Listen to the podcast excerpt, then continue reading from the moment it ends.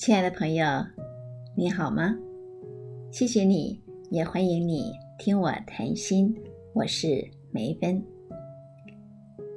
今天我要跟大家来说一个关于幸福的故事。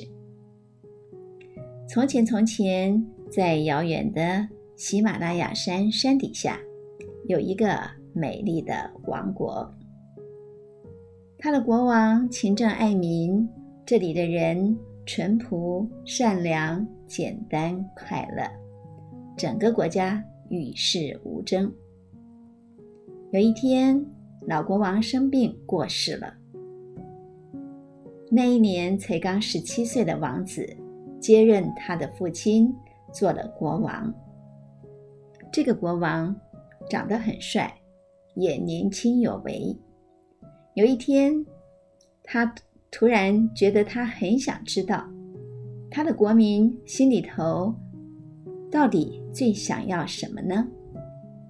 所以他决定走访他的国民，要去访问他们，倾听民意。所以他真的花了两年的时间，走遍整个国家，听到人民的心声。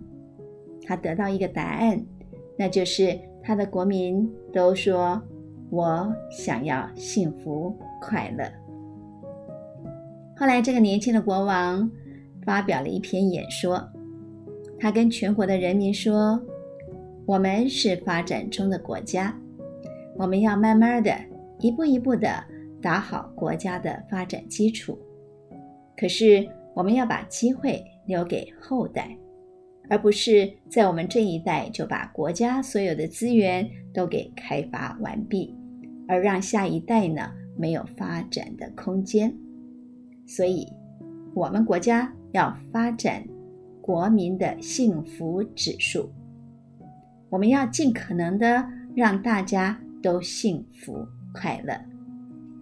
后来，经过了三十多年的努力，这个国家真的成为了。传说中世界上最幸福、最快乐的国家了，你是不是已经猜到了这个童话一般的乌托邦国家是哪一个呢？没错，这个国家就是不丹。不丹的国土面积虽然不算是广阔，可是有四万多平方公里，大概是台湾的一点三倍。可是它的人口只有七十多万人，这个国家呢没有铁路，没有高速公路，也没有船舶水路，只有一个小小的机场啊，而且呢只有小飞机可以飞到它邻近的城市跟国家。这个年轻的国王号称啊，在一九七零年代啊，他是全世界最帅的国王。他就是不丹的第四任国王吉格梅辛格旺楚克。这个年轻的国王跟不丹的人民强调，不丹要发展要追求的不是 GDP，而是 GNH（Gross National Happiness，国民幸福指数）。后来呢，这个国王真的很认真的去推动这个理念。这个国家全国禁烟，如果你要抽烟的话，你必须要缴两百五十美金的税金。所以呢，全国的抽烟人口不到百分之一。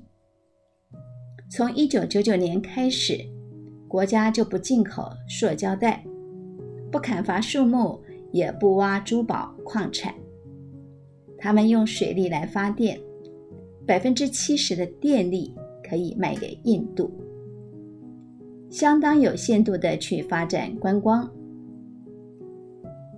所以水力发电跟观光的收入就是他们主要的预算来源。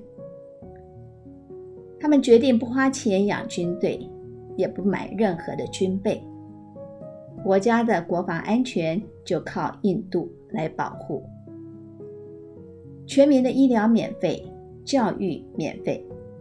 每一个农民都可以拥有自己的土地，国家的治安良好，没有乞丐，而且呢，由于啊整个国家的国民都有很好的环保意识，加上政府的配合，所以这个国家仍然保有百分之六十五的原始森林。想当然尔，这个地方一定是非常的漂亮。这个年轻的国王很有理想，也很有毅力的推动这一个幸福的理念。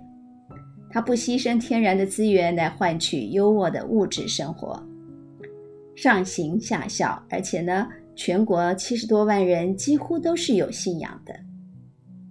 在不丹，有百分之七十五的人啊信仰佛教。而百分之二十五的人呢，就是信仰印度教。而且在这个国家还有一个很奇特的地方，原则上它是执行一夫一妻制的，但是如果你情我愿的话，一夫多妻或者是一妻多夫，也都可以接受，不算是违法。在这样全民的共同努力之下，三十多年之后，有一天，这个国家。竟然真的就成为传说中最幸福的国家。根据联合国二零零四年的全球人类发展报告，不丹呢在一百九十二个国家当中，它的经济发展排名是第一百三十四位，可以说是相对也是相当的落后。可是，在二零零六年的全球幸福排行榜，不丹列为第八位，是亚洲的第一位。虽然穷，可是俨然它就是世界上最快乐的贫穷国家。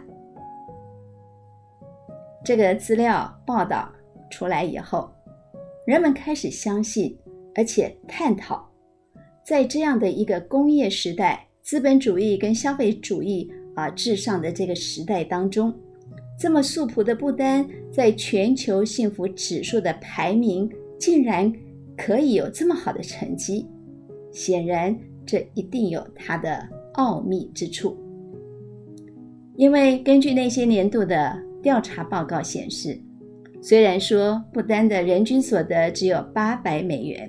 可是呢，在这个地方有百分之九十七的人认为自己很幸福、很快乐，而这种快乐呢，并不是来自于外在物质欲望的满足，而是来自于他们的信仰还有生活的观念。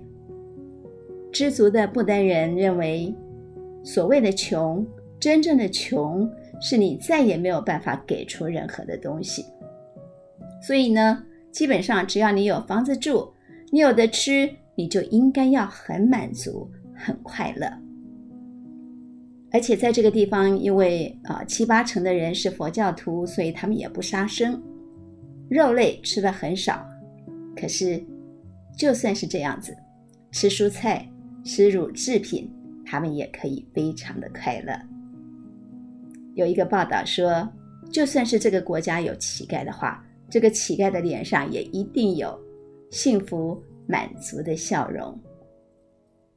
这些报道确实让我们在心里头呢，会产生一个啊，像桃花源一般的乌托邦。我们确实也觉得很惊叹、很羡慕，居然在这样的世界还有这样一个很纯粹、很干净、很快乐的地方。不过啊。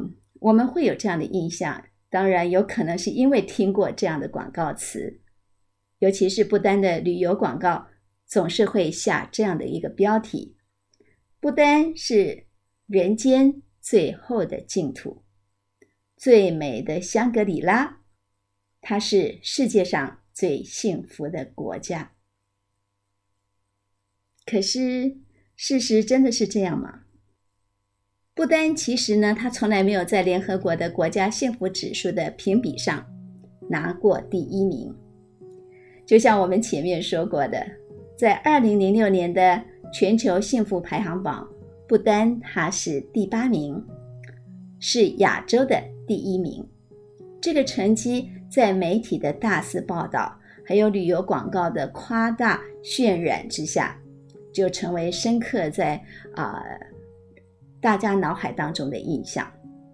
虽然说啊，不丹早在一九七零年代就提出了国家幸福总值的这个概念，用追求快乐来取代追求国家的生产总值。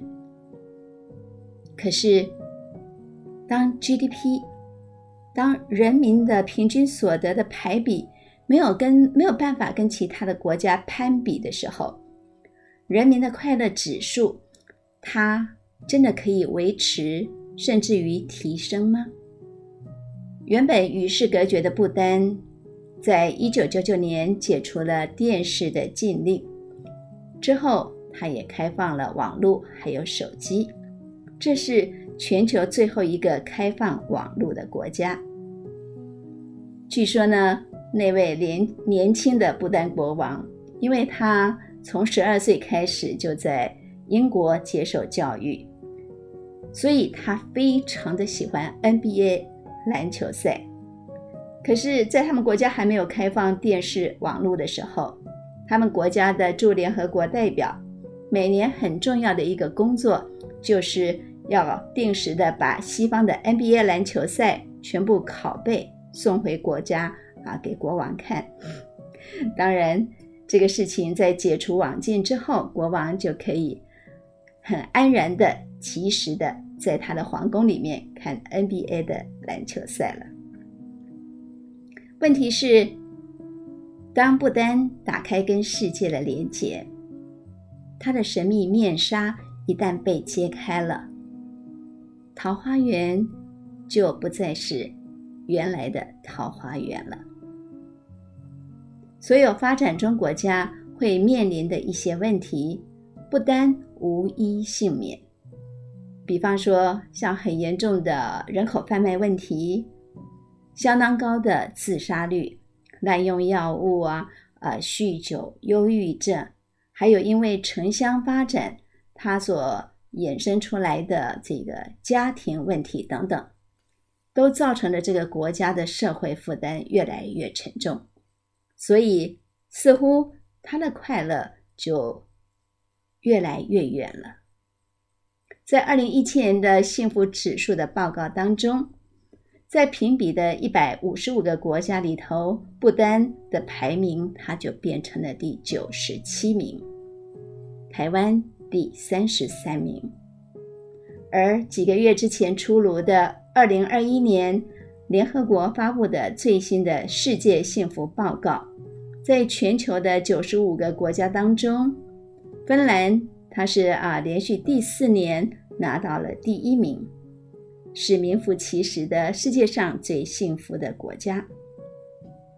而因为 COVID-19 疫情的关系，有许多亚洲的国家因为防疫工作表现的不错。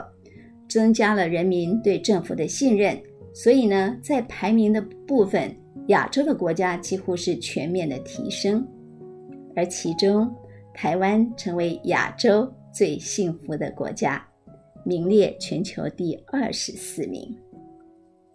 那么不丹呢？它已经不在排行榜上了。我们要问的一个问题是。当台湾的幸福指数提升的时候，当我告诉你台湾是亚洲最幸福的国家的时候，你有没有觉得你的幸福感也增加了呢？相对的，当我们说不丹的快乐指数一直一直往下掉，掉到现在已经看不到名次了，那么不丹的人是不是就不幸福了呢？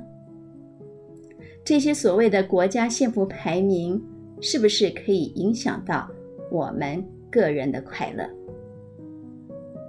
影响幸福的因素当然一定是复杂的，是多样的。但是幸福是一种绝对的、自我直观的感受。全球七十多亿人，他就会有七十多亿种幸福的样态。对目前啊正陷在战火当中的乌克兰人民来说，有一个安全的家，可以跟家人团聚，那就是最大的幸福。你最渴慕的幸福是什么呢？我们今天就先聊到这里。祝愿你每一天都可以遇见更幸福的自己。我们下期再会。